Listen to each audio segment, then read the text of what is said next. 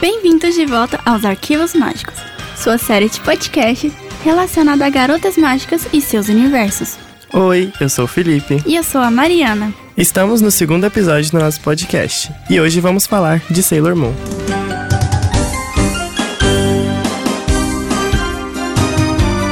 Sailor Moon se tornou um dos maiores sucessos da história dos animes e mangá, uma referência do gênero marrom sujo. A série que é o tema do nosso episódio de hoje influenciou uma geração, não só de meninas, mas também de meninos. Fernanda Alonso, uma entre tantas fãs da série, em um comentário no YouTube reforça que adorava assistir os episódios. Abre aspas.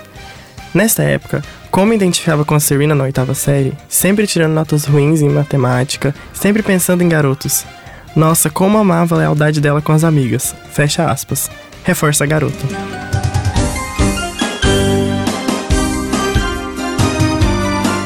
Ainda nos anos 1990, as guerreiras lunares conquistaram, assim como coração de Fernanda, vários outros, continuando uma trajetória de sucesso que já dura quase 30 anos.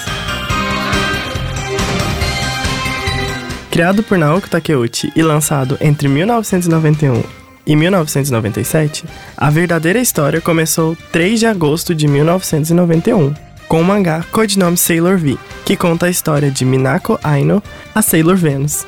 A proposta era ver a reação do público com as guerreiras Sailor. Após a aclamação do público em 28 de dezembro de 1991, foi lançado o primeiro mangá de Sailor Moon, contando a história de Usagi, no Brasil Serena Tsukino, uma ginesial de 14 anos com a identidade secreta de Sailor Moon, a Guerreira da Lua. Baseado no mangá, o anime foi produzido pela Toei Animation. Quando a Toei demonstrou interesse em adaptar codinome Sailor V para anime, a editora Kodansha pediu que Naoko Takeuchi mudasse o conceito da obra, acrescentando mais guerreiras, expandindo a história e construindo uma nova mitologia. Estreando apenas um mês depois do início do mangá, o anime é bem diferente da obra impressa, tanto no traço artístico quanto no tom, que era bem mais leve e engraçado. Até mesmo as personalidades das guerreiras eram ligeiramente diferentes na versão animada. Também há muitos fillers, arcos inexistentes no mangá para estender ainda mais a história. A ideia original, tanto da Toei Animation quanto de Naoko Takeuchi, era de fazer apenas uma temporada. Mas o sucesso foi tanto que não dava para parar por aí.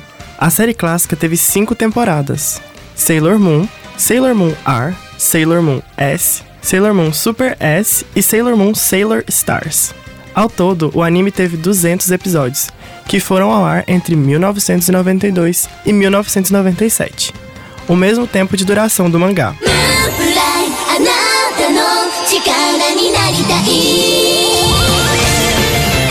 Em 2012, ano de comemoração dos 20 anos da franquia, a Toei Animation anunciou uma nova série animada estreladas pelas guerreiras, Sailor Moon Crystal, que tinha a proposta de ser uma adaptação mais fiel ao mangá. Com um traço lembrando muito mais o de Naoko Takeuchi, o anime estreou em 5 de julho de 2014, trazendo Kotono Mitsuishi, a voz original de Usagi, novamente ao papel, mas com o resto do elenco substituído por novos dubladores. Eu sou uma guerreira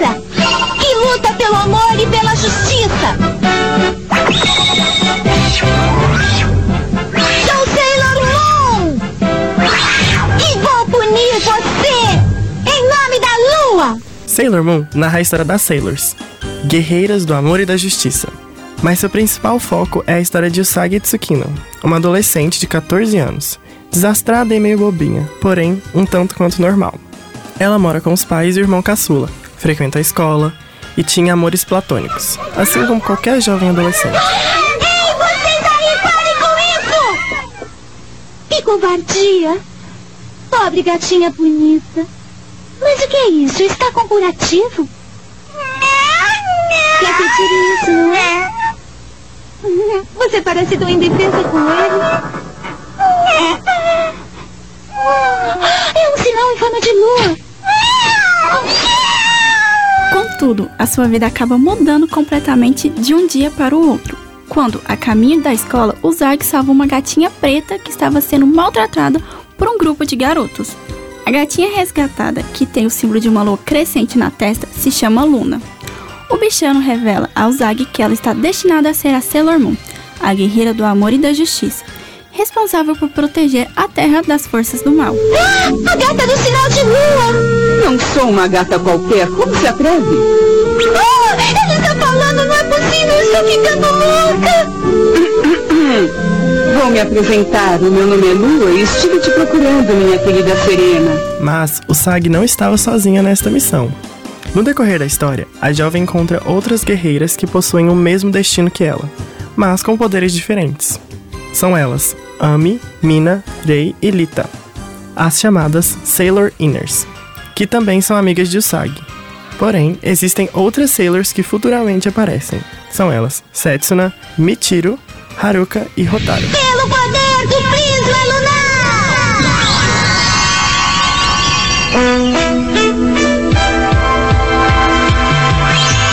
Brasil, Sailor Moon chegou em 1996, indo ao ar pela extinta Rede Manchete, que só exibiu a primeira temporada. A série só retornou ao país em 2000, quando o Cartoon Network começou a exibir Sailor Moon Arm. As séries seguintes também foram ao ar no canal. Há duas dublagens de Sailor Moon no Brasil. A da primeira temporada, feita pelo estúdio Gota Mágica com Marli Bortoleto no papel principal, e a das temporadas seguintes, feita na BKS com Daniela Piquet, que deu a voz à protagonista. O mangá, assim como as suas histórias paralelas e codename V, foi publicado no Brasil pela editora JBC. Há duas personagens da série que são tão populares quanto as cinco guerreiras principais. Essas são Haruka Tenno, Sailor Urano, e Michiru Kaiô, Sailor Netuno. De onde vieram essas rosas? Te incomodou? Um pouco. Imagino que arranjou um admirador, não é? Talvez. Céus, eu jamais pensei que um homem deste lugar chamasse sua atenção. Ah, não é próprio de você ter ciúme, Aruka. Não estou com ciúme. Eu só não aceito que alguém atraia sua atenção. É só isso. Ah, pense bem, Aruka. Isso se chama ciúme. As duas foram alvo de muita polêmica nos anos 90. No Japão, elas são abertamente um casal, e a criadora de Sailor Moon sempre expressou a sua gratidão pela aceitação do público às meninas, algo que foi censurado nos demais países onde a série foi exibida. Nos Estados Unidos, a relação amorosa entre essas duas heroínas foi completamente alterada. Elas transformaram o casal em duas primas. Para a psicóloga e professora universitária Marina Morabi, essa não aceitação está relacionada ao preconceito de gênero ainda tão presente na sociedade. Quando a gente fala desses processos de sexualidade e entre aspas do aceitar ou não da sexualidade do outro, é sempre muito interessante de se pensar nesse lugar, de um aceitar, ah, ela, ela te aceitou, ah, como é que tá a sua família, ela aceitou. Como é que é isso do aceitar, né? Porque de algum modo é constituição psíquica quando a gente pensa na homoafetividade ou na heteroafetividade, né? A gente está falando de algo que é de constituição existencial, não necessariamente por uma escolha do sujeito, como às vezes vulgarmente é dito ali no senso comum, né? Ah, mas ele não devia escolher isso, ah, ele tem que repensar suas escolhas. Não sei se é necessariamente uma escolha, me parece muito mais algo de constituição. E aí, pensando nesse sentido, a gente tem ah, uma construção sociohistórica e cultural muito incisiva, né, principalmente pelos atravessamentos morais, éticos e em especial religiosos, né, que a gente tem. Por mais que um, um, sujeito seja, por exemplo, ateu na nossa cultura, nossa cultura em si, ela tem uma ética religiosa atravessada, né? E aí, claro que todas essas outras questões ficam uh, também atravessadas. Então, quando a gente pensa nos aspectos de sexualidade, os pré conceitos arraigados, eles também ficam muito difíceis de serem modificados do dia para a noite. A gente não muda processos culturais do dia para a noite, a gente não muda percepções do dia para a noite, a gente não uh, altera pré conceitos do dia para noite. Então, como é que é isso, entre aspas, esse aceitar desse outro? Eu aceito você desde que você não expresse a sua sexualidade perto de mim? Então, eu tô aceitando mesmo? Como é que tá sendo essa configuração? E aí, isso, óbvio, vem refletido de novo nessas questões da arte, né? Então, é como se fosse assim, é tão difícil é tão inconcebível, o meu superego é tão exigente, essa moralidade internalizada nos padrões culturais e religiosos é tão incisiva que eu não consigo, de algum modo, assimilar essa relação nem no desenho. As duas personagens se tornaram um símbolo de amor verdadeiro nos animes e prepararam terreno para outros casais do mesmo sexo que viriam depois, sofrendo com a polêmica para que suas antecessoras não passassem pelo mesmo.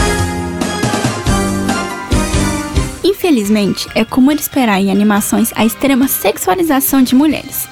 Isso não é apenas no Japão, mas em Sailor Moon isso se torna ainda pior. Tendo em vista que as personagens têm entre 14 a 15 anos de idade, o corpo delas é sexualizado, as roupas, os assuntos como casamento e a eterna necessidade de arranjar um namorado. Tudo isso em personagens menores de idade. Existem momentos da animação em que as protagonistas falam que mulheres são fortes e independentes, que não precisam agradar os outros. Mas tudo isso se contradiz pela imensa quantidade de episódios em que dizem, abre aspas, ser acima do peso é feio, ser magra e esbelta é bonito, só assim você vai arranjar um namorado. Fecha aspas. Ou quando algum personagem mentor, como Luna, caçou de Usagi por não ser feminina aos seus olhos, por ser desastrada e desajeitada. E por isso, novamente entre aspas, ela não conseguirá um namorado. Marina Morabi explica como essa sexualização afeta o universo feminino. Isso reflete um tanto o nosso contexto sociocultural. Né? Eu acredito que a arte, os desenhos, as animações, de algum modo, tudo isso que a gente é, utiliza como sublimação, ele é, sem dúvida nenhuma, um reflexo da realidade né?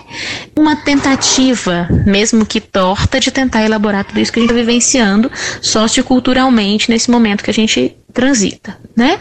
Tanto é que algumas obras são atemporais. Atemporais porque elas falam não de contextos específicos desse humano, mas da humanidade, da existência humana em si, que geram então conflitos quase que atemporais, né?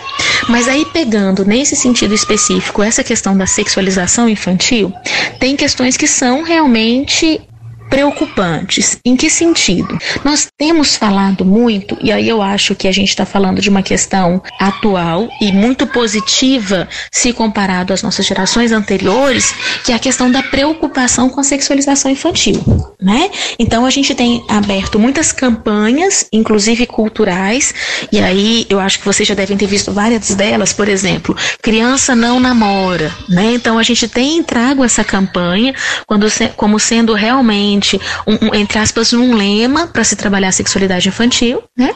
Porque isso já é arrastado e incrustado assim, né, nos nossos processos culturais. Por que a gente precisa fazer essas campanhas? Porque não são situações pontuais, são questões históricas, né? A criança é muito pequenininha, aquele amiguinho que ela é mais próxima, a gente já começa a falar, ah, o namoradinho dela, com quem será? Com quem será que a fulana vai casar? Então isso não vem só do universo infantil no sentido, isso não vem só do universo ah, artístico. Isso é um eco sem dúvida nenhuma das questões culturais anime de Sailor Moon foi disponibilizado de graça no YouTube no canal oficial da Toei Animation do Japão. Os 127 episódios das três primeiras temporadas da animação, originalmente exibidas entre 1992 e 1995, foram lançadas gradualmente na plataforma entre 24 de abril e 23 de julho de 2020, de acordo com Crunchyroll.